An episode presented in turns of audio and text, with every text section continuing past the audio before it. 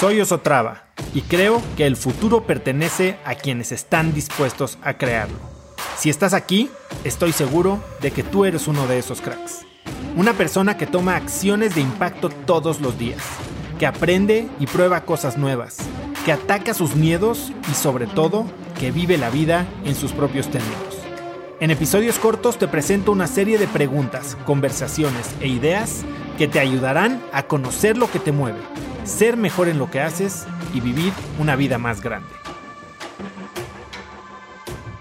Para mí, yo creo que una familia, una casa sana es la parte clave si quieres tener éxito en todo lo demás. Al menos así es como yo lo veo, ¿no? Eh, los momentos en los que he dejado de poner atención o le he quitado eh, enfoque a, mantener la casa bien, eh, son los momentos en los que más trabajo me han costado a nivel profesional y relacional, etcétera, etcétera, hasta financiero, ¿no? Yo creo que hay cuatro decisiones grandes que se toman en la vida y la más importante de todas es con quién te asocias en tu vida personal, ya con quién haces pareja, ¿no? Con quién te casas, eh, con quién construyes un proyecto de vida. La segunda puede ser a qué te dedicas y en ese sentido, eh, con quién te asocias porque igual que para tu familia y para tu vida, pues tu pareja es fundamental. Bueno, para un, negocio también tu socio o tu socia es clave. Y la última que creo que eh, ahora se empieza, y sobre todo después de la pandemia, a, permitir más es en dónde vives, porque este entorno eh, en el que te desarrollas, pues obviamente tiene un impacto muy fuerte en cómo eh, desarrolles tu network y cómo creas tu negocio y sobre todo cómo vives tu vida, ¿no? Ahora, para mí en términos de, la familia, sí creo que hay, hay, momentos, ¿no? Y hay fases. Y creo que, pues, el, un momento padrísimo, al menos que yo disfruté mucho, fue eh, casi, casi que es como un noviazgo recargado, ¿no? Te acabas de casar, no tienes hijos, tal vez los dos están trabajando, están descubriéndose juntos, eh, todo es padrísimo. Y después vienen los hijos y pareciera que cobran mayor relevancia que incluso la pareja, ¿no? Hace un par de semanas hablaba con, con Hugo Oliveras eh, y él me decía que para él la pareja va primero, ¿no? Y, tienen hasta rituales o, viajes o costumbres que hacen que la pareja se siga trabajando. Entonces, creo que si existe esa comunicación, que creo que es la base de todo, y están las reglas claras de, oye, primero vamos tú y yo, y tener casi casi que una evaluación, como me lo ha comentado Javier Martínez Morodo o Alan El Casís, eh, casi que, sesiones de planning con sus parejas una vez al año, una vez cada semestre, pueden funcionar, ¿no? Dejas las reglas claras. Y en cuanto a la relación eh, o en cuanto a cómo, cómo educas a tus hijos, bueno, pues creo que es un poco lo mismo. Em, creo que hay parejas en las que se sobreentiende que la mamá es la responsable de la educación y el papá del sustento. 2020 tal vez ha sido un, un, año en el que esos dos mundos chocaron porque el papá está tratando de trabajar en la casa y eso lo hace involucrarse más en la educación de los hijos.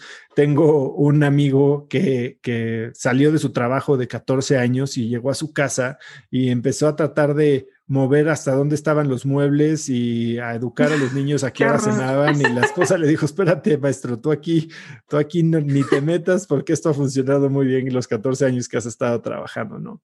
Eh, pero, pero aciertos que hemos tenido, creo que Lucila y yo, eh, en tener una familia es saber qué es lo más importante para nosotros. Y hasta en una, en una escala de de ranking o de valores, ¿no? Y yo sé que lo más importante para mí es mi esposa y después mis hijos. Em, sabemos que no es negociable estar bien. Entonces, yo me acuerdo, no sé, hace unos, yo creo que fue el año pasado, tuvimos una, pues un desacuerdo sobre un tema que, que sentía yo importante y, y que tocaba fibras muy personales de ella y fue una semana de distanciamiento que de verdad nos costó muchísimo trabajo y yo me acuerdo cómo me costaba trabajo en la oficina y cómo me costaba trabajo hasta para ir a hacer ejercicio, ¿no? Entonces, cuando sabes que, que esa es la consecuencia de tener mal la casa o los fundamentos, entonces haces que no sea negociable. Y si no es negociable, entonces no es negociable en serio. Y entonces haces cosas como lo que decía Hugo, ¿no? Que a veces cede simplemente porque está viendo el, el, big picture. No es, y, no es, no es conceder y es achicarte y, y, ceder terreno, no, es simplemente entender qué es lo más importante para ti. Claro. Otra cosa que creo que me ha ayudado mucho a mí y también a Lucila es que tenemos claro quiénes queremos ser como personas para nuestra familia. O sea, qué tipo de papás queremos ser, eh, qué, tipo de relación y de comunicación queremos tener en nuestra casa, qué vamos a aceptar de nuestros hijos y qué no, pero sobre todo, qué vamos a esperar de nuestros hijos. Y ahí es una palabra clave, porque esperar de nuestros hijos es algo que hacemos demasiado los papás, ¿no? Y queremos que sean o lo que nosotros somos o lo que nosotros no fuimos. No fuimos, o sea, Queremos algo y esperamos que sean algo que sea igual o mejor o peor o diferente, pero esperamos y esperamos y esperamos. Y algo que Lu y yo a través de los seis años que llevamos siendo papá nos hemos dado cuenta es que pues no podemos esperar mucho y que si esperamos lo más probable es que salgamos decepcionados. Entonces lo que hacemos es tratar de entender la individualidad de nuestros hijos, tratarles de dar las herramientas para que puedan desarrollarse en sus personalidades únicas que tienen, eh, tratando de ayudarles donde necesitan ayuda y tratando de abrirles puertas donde sabemos que ellos pueden florecer. ¿Esperas que tu hijo sea un genio? ¿Esperas que tu hijo sea ah, el niño más deportista? Exacto, expectativas. Ah, o sea, nosotros hemos tenido momentos en los que volteamos y la estamos pasando un poco mal o, dejamos que las emociones nos, nos sobrepasen. Y cuando lo pones en blanco y negro y te pones a ver, oye, ¿qué es lo que estás esperando y qué es esta, cuál es la expectativa que según tú nos está cumpliendo? Y son cosas tan triviales comparado con todo lo bueno que tienen tus hijos, todo lo bueno que tiene tu familia, que, que depende del enfoque que le des a tu vida, o sea, si te enfocas en que tu hijo no hizo, hizo el dibujo más feo del art fair, pues puede que la pases muy mal, pero si volteas y dices, oye, aparte mi hijo es el que mejor habla esto, o el que mejor hace, o el que mejor dice, o el que mejor toca, o, tú decides en qué te enfocas, ¿no? Y entonces, en vez de tener estas expectativas sobre nuestros hijos, incluso sobre nosotros como papás, simplemente tratamos de hacer lo mejor que podemos y confiamos en que va a salir bien. Ahora, eso no significa que todo lo que hacemos está bien, ni que nos sale bien, ¿no? sí, claro, eh, vas aprendiendo en él. ¿Qué expectativas, digo, qué oportunidades creo que aún tengo yo como papá, como esposo, como padre de familia, como tú quieras? Pues a veces me cuesta mucho trabajo y más ahora, pues separar trabajo, hora de trabajo de hora de, de la casa, ¿no? E incluso a veces yo tengo un tema con el celular, ¿no? Y aunque estoy ahí, estoy en un momento y, sí trato de, dedicarle tiempo específico a mi familia, pero hay veces que como que sin, sin pensarlo empiezo a multitasquear, que eso significa que no estás ahí, ¿no? Eh, Pierdes de vista eh, que lo valioso y por lo que estás trabajando es para poder disfrutar de este momento y pones un pretexto muy fácil de, oye, estoy trabajando, tengo que hacer esto para que podamos A, B, C o D. Cuando la realidad es que ya lo tienes, lo estás viviendo ahí y, es una gran oportunidad que tengo.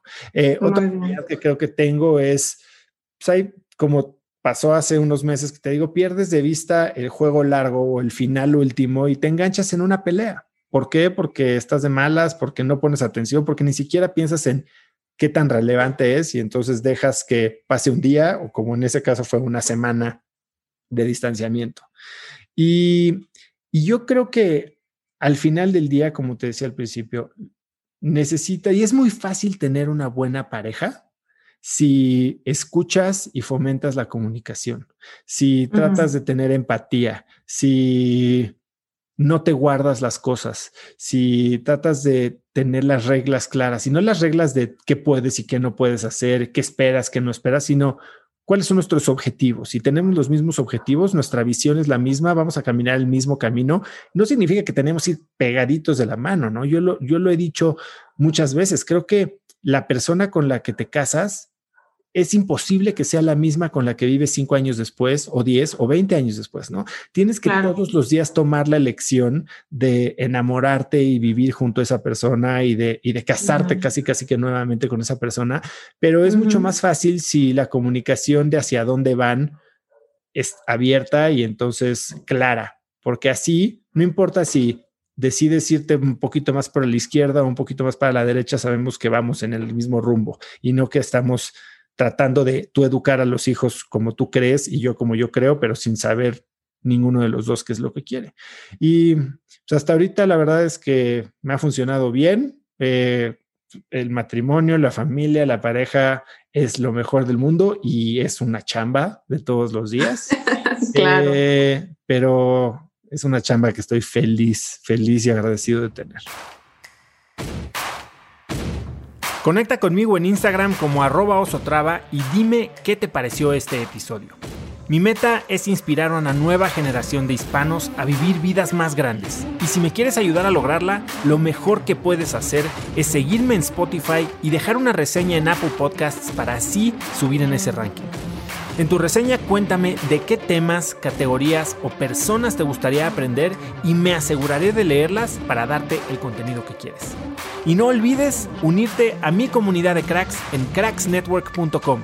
Es gratis y conectarás con más gente en el mismo camino de crecimiento que tú. Eso es todo por hoy. Yo soy Oso Traba y espero que tengas un día de cracks.